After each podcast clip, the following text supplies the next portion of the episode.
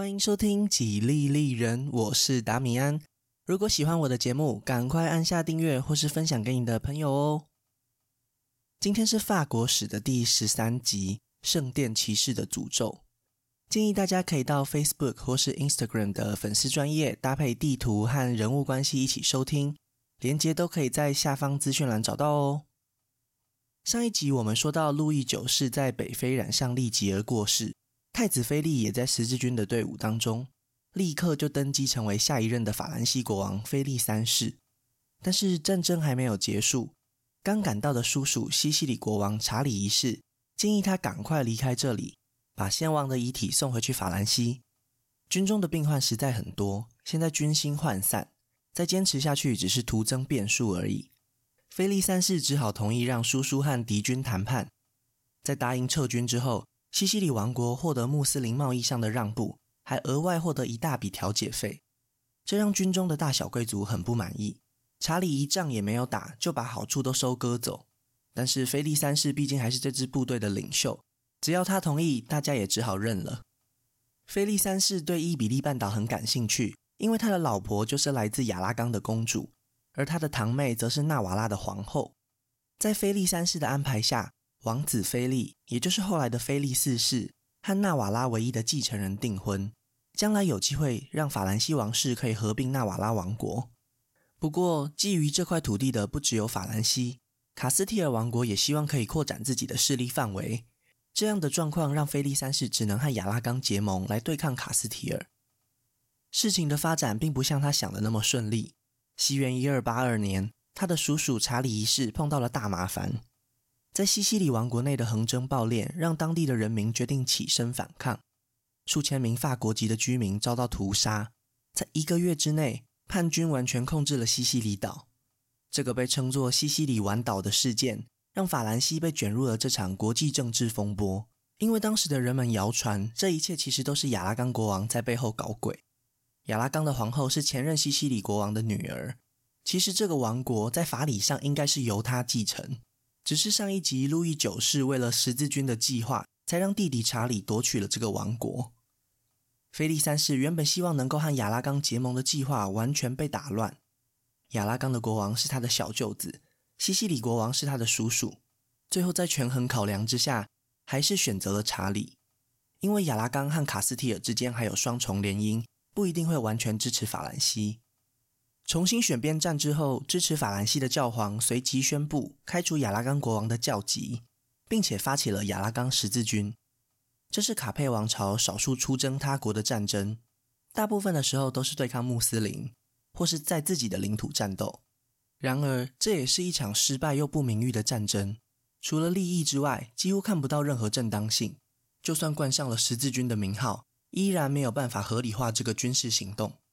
就在战争爆发时，王子菲利也顺利的结婚，成为了纳瓦拉的国王，和父亲一起向南方进军。如果战争胜利，就会让另外一位王子瓦卢瓦的查理成为新的亚拉冈国王，让卡佩家族一举获得伊比利半岛的东部。但是亚拉冈的海军实力强大，在海上让局势整个逆转过来。长途跋涉的法兰西军队又再次被疾病侵袭，菲利三世也在战争中过世，几乎就像十五年前一样。法兰西因为西西里国王的建议而出征，军营中爆发疾病，国王死在异乡。新任国王签订和平条约后撤退。不过这次不一样的是，西西里国王没有再捞到什么好处。西西里岛被亚拉冈王国抢走，只剩下意大利的南部地区改名为拿坡里王国。菲利四世继承王位的时候，法兰西是欧洲最强大的国家，人口众多，也相对较富有，王权更是处于巅峰。因为皇后的关系，他继承了纳瓦拉王国，也同时继承了香槟伯爵的领地。整个法兰西只剩下几个地区不受到王室的直接控制。布列塔尼维持相对独立的公国地位。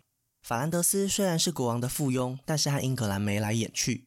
一部分的阿基坦则是直接掌控在英格兰手中。菲利四世和他的爷爷路易九世的行事作风完全不同。他希望让法兰西拥有更强大的影响力，可以凌驾在所有欧洲的君王甚至是教皇之上。这种影响力是要透过拳头来争取的。不过，菲利四世完全不担心，只要有心，法兰西和英格兰之间的摩擦多得很，可以玩的把戏也很多。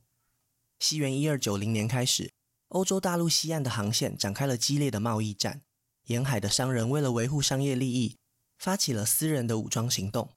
浓浓的火药味也随着盛行的西风飘到了皇宫里。菲利四世知道这是个好机会，因为英法两国的人民在国王还没主动找茬的时候就动手了。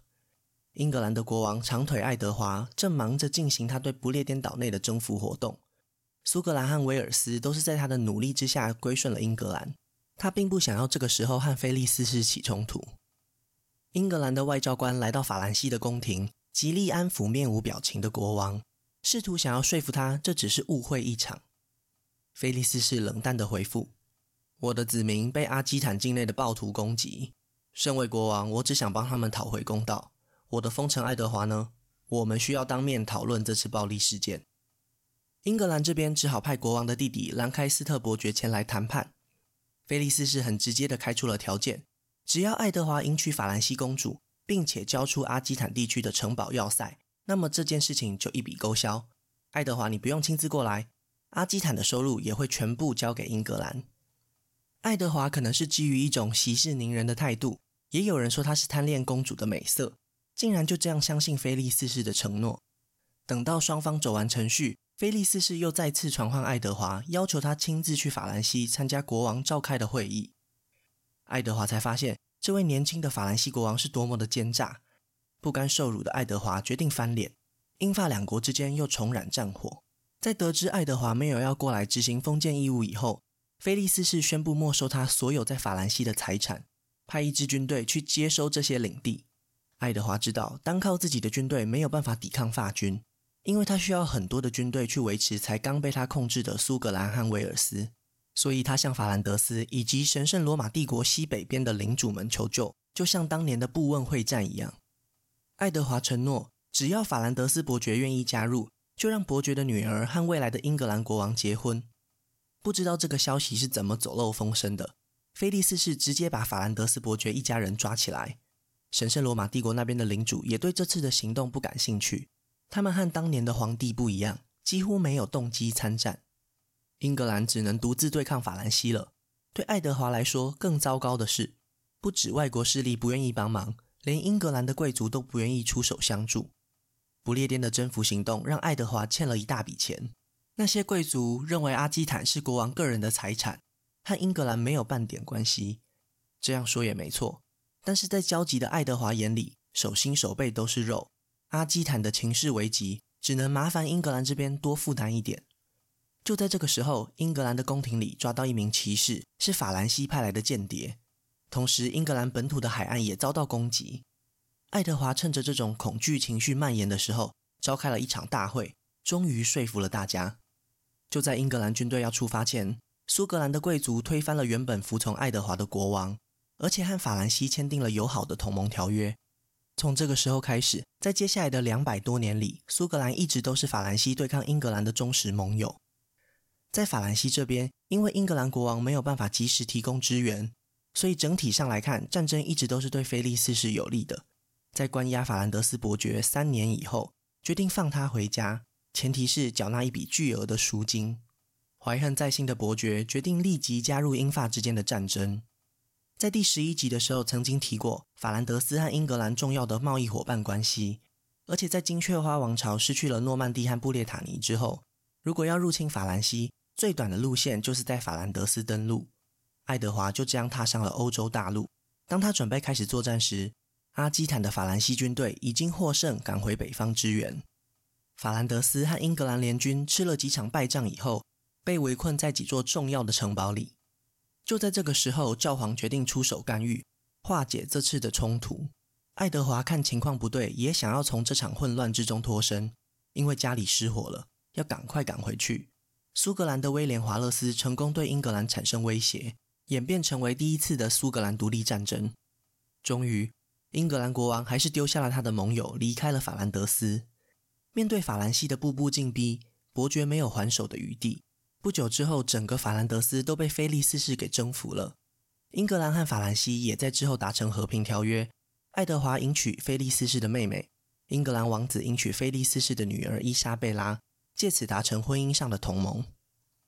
这位调停的教皇伯尼法斯八世也不用高兴得太早，因为很快就轮到他了。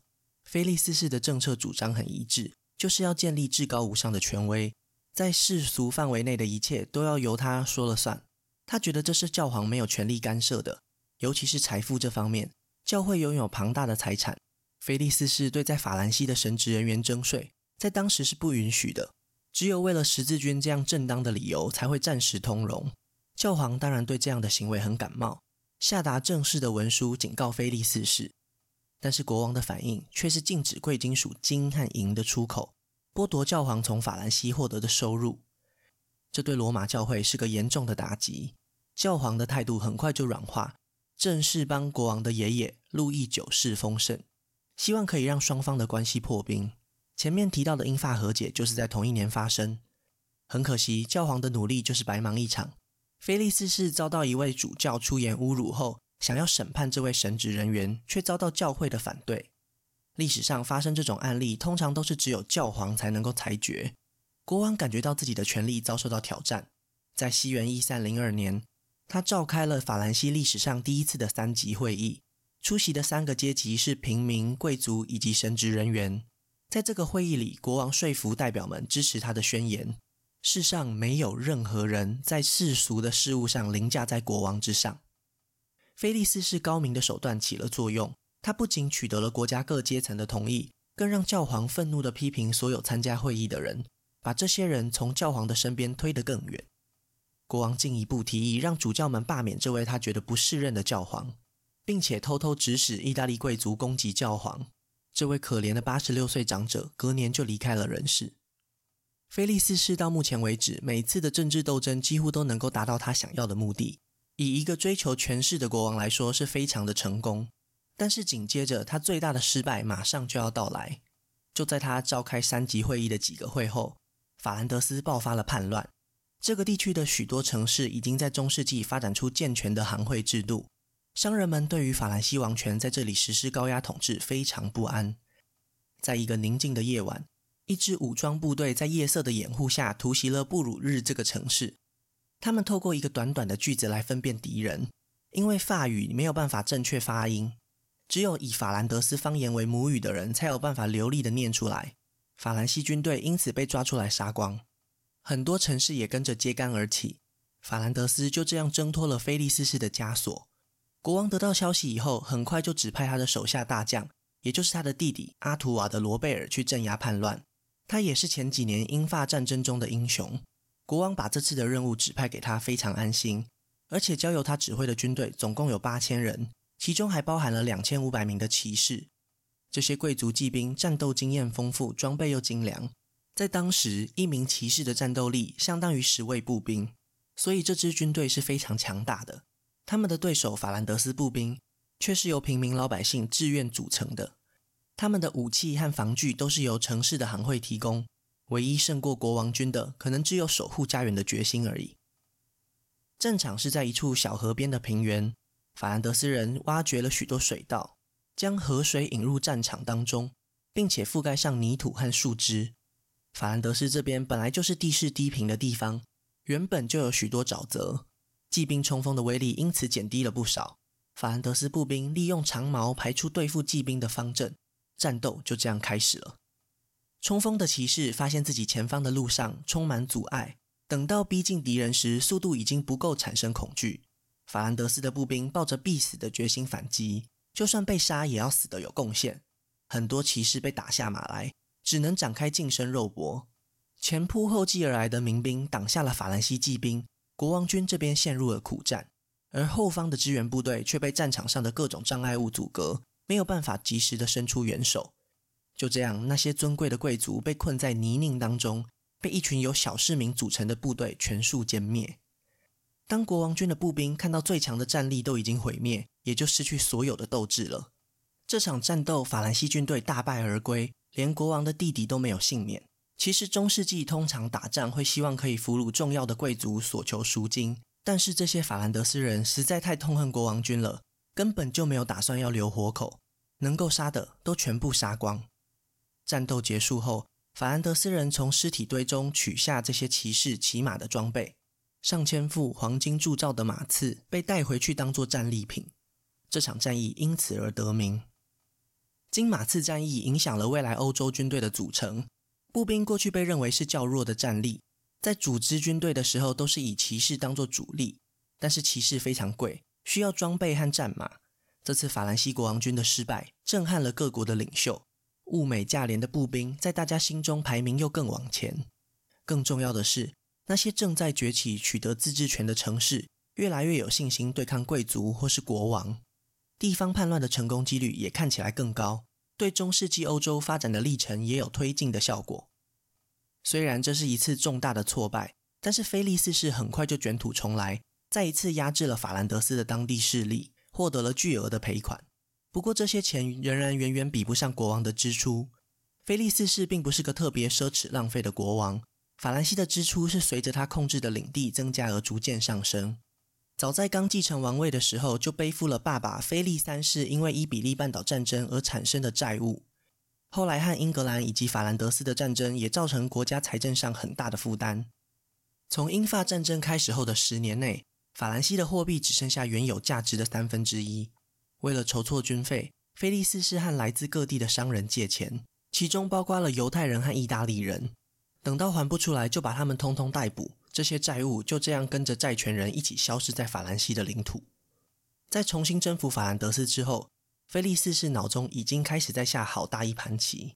不过他还需要一个重要的棋子。伯尼法斯屈辱的死去后，下一任教皇也只做了一年就过世了。虽然没有证据表明是菲利四世派人暗杀，不过许多谣言就是这样流传的。新上任的教皇是来自法兰西的克莱芒五世，他很显然知道长寿的秘诀。因为在菲利四世的压力下，他很快就屈服了。国王在教皇就任的同时，指派了九位的法兰西枢机主教，全部新任命的枢机主教也才十位，可见菲利四世对罗马教会的用力有多深。不过，虽然说是罗马教会，教皇和他的枢机主教们却自愿留在法兰西，他们落脚的地方是法兰西境内一块属于教皇国的领地亚维农。接下来的教廷实际上就一直在这个地方运作。持续了六十八年，总共七位教皇。菲利斯是对这样的安排非常满意，毕竟是自己人，国王可以就近照顾照顾。在很多人眼中，这种照顾根本就是软禁，所以这段时间又被称作亚维农之囚。无论如何，最后一枚棋子总算是安排好了。菲利四世没过多久就展开行动，这次的目标是大名鼎鼎的圣殿骑士团。圣殿骑士团在第一次十字军东征后就创立。取名自耶路撒冷旁的圣殿山，他们的主要任务是要保护进出圣地的朝圣者们。在过去的两百多年里，可以说是尽忠职守，几乎每一次正式的十字军都有他们参与其中。上一集路易九世被穆斯林抓住，赎金也是跟他们借的。一群保护圣地的武装人员，为什么有那么多的钱呢？因为特殊的身份，他们取得罗马教会的授权，在基督教欧洲各地拥有将近九千多笔的领土。这些大部分是来自于各方捐赠，但是除了这些不动产之外，圣殿骑士团也搞贷款，借由贷款给有头有脸的大人物，他们获得丰厚的报酬以及无与伦比的影响力，可以说是中世纪欧洲首屈一指的银行集团。西元一二九一年，地中海西岸最后一座十字军城市阿卡陷落以后，圣殿骑士团已经再也没有朝圣者需要保护，他们只好撤出地中海。回到欧洲，说服各国君王再次发起十字军。然而，他们的时代已经过去，圣战的热情早就已经消退。教皇希望他们和另一个著名的军事修会——医院骑士团合并。法兰西国王则是开始担心起他们在欧洲本土的影响力。这个团体拥有庞大的财富和不可小觑的武装力量。菲利四世知道他们只服从上帝，而不是他这位可怕的君王。过去十年，国王一直在和罗马教会争夺主导权。很难相信圣殿骑士团不会造成阻碍，再加上菲利四世积欠圣殿骑士团庞大的债务，从前面说过犹太商人的例子，不难想象国王心中的盘算是什么。在菲利四世的授意下，教皇约谈了骑士团的大团长，质问他一些见不得人的传言。据说离开的团员爆料，骑士团犯下许多丑恶的罪，像是午夜聚会的邪教崇拜、团员间的肉体关系。这些谣言当然是假的。大团长坚决否认这些指控，要求展开公正的调查。但是菲利四世没有等到调查结果出来，直接下达了逮捕的命令。为了避免有漏网之鱼，还在一个月前就先传令给法兰西各地的执法人员，掌握圣殿骑士的行踪之后，同步展开逮捕行动。接下来就只是认罪或是被严刑拷打之后认罪的差别了。在国王的手上，所有人都受尽了折磨，没有谁能够真的挺住。真的有骨气不认罪的，也被执法人员活活烧死。就是路易九世废除的那种神意裁判。逮捕行动的那天是西元一三零七年的十月十三号星期五，也是欧美文化中流行的迷信“黑色星期五”最早的由来。终于在一三一二年，教皇下令废除了圣殿骑士团，在基督教世界里永远的消失了。两年后，垂垂老矣的大团长被送上火刑柱，在死前的最后一刻，他再也没有恐惧，他大声否认骑士团的罪。可惜，只有上帝知道他们是无辜的。在熊熊烈火中，他诅咒国王以及教皇。不久后就会轮到你们接受上帝的审判。巧合的是，一个月后，克莱芒五世就过世了。菲利四世也在同一年打猎时突然中风，将王位传给了路易十世。在菲利四世中风前，法兰西皇室传出了重大丑闻：两位王妃被发现外遇，而且还是集体行动。这件事情其实是由法兰西公主伊莎贝拉发现的。公主回娘家时，将自己亲手编织的刺绣荷包送给了三位嫂嫂，但是却在宫廷的聚会里发现两位来自诺曼底的骑士竟然有着一模一样的小袋子。伊莎贝拉主动通报了国王，菲利四世在秘密派人监视一段时间后，确信这个谣言属实，气愤地严惩了王妃们。这个名为奈斯勒塔丑闻的事件后，皇室的名誉荡然无存，加深了法兰西贵族对于女性的歧视。更不愿意承认王位可以由女性来继承。有些人怀疑这根本是公主伊莎贝拉的阴谋，因为如此一来，哥哥们的皇室血脉都令人怀疑，继承顺位最接近的就会轮到他的儿子，未来的英格兰国王爱德华三世。但是在事件发生的当下，应该谁也不会想到，三位王子竟然真的先后当上国王，而且也没有男性继承人就过世。如果单纯是想要让爱德华三世继承法兰西的机会更大，那这么做也太冒险了，而且菲利四世是确实有派人监视，确认过这个丑闻的真实性。如果只是有嫌疑，应该也不会让极度爱面子的国王大发雷霆，还昭告天下。只能说伊莎贝拉是个狠角色，善用情报影响了未来历史的走向。路易十四过世后，他的女儿没有办法继承法兰西王位，因为大家根本就不能相信他是否出自皇家血脉。国王的遗腹子约翰只活了五天。成为了法兰西历史上最年幼的国王。担任摄政王的菲利成为了国王菲利五世，紧接着是第三位弟弟查理四世。三位兄弟总共统治法兰西十四年，法兰西基本上没有太大的变化。倒是他们的妹妹在英格兰大展身手，在历史上比三位哥哥有名的多。